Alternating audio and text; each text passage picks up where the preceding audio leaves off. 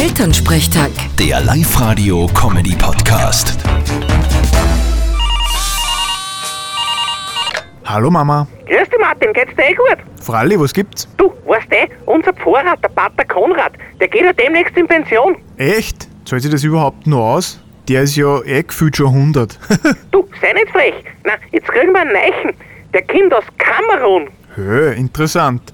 Habt's ihn leicht schon kennengelernt. Ja, gestern haben sie ihn vorgestellt bei der Abendmess.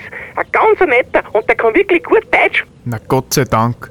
Sonst hätt's es Französisch lernen müssen. Wieso Französisch? Na, weil das in Kamerun Amtssprache ist. Könnt ihr eh seinen Namen schon aussprechen? Ja, freilich können wir das.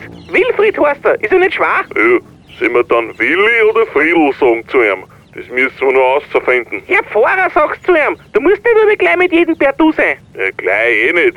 Vorher gehen wir eh mal zum Wirten mit ihrem Einstand feiern. Du untersteh dich. Das kann was werden. Da werden wieder ein paar die letzte Ölung brauchen. Vierte Mama. Gute Martin.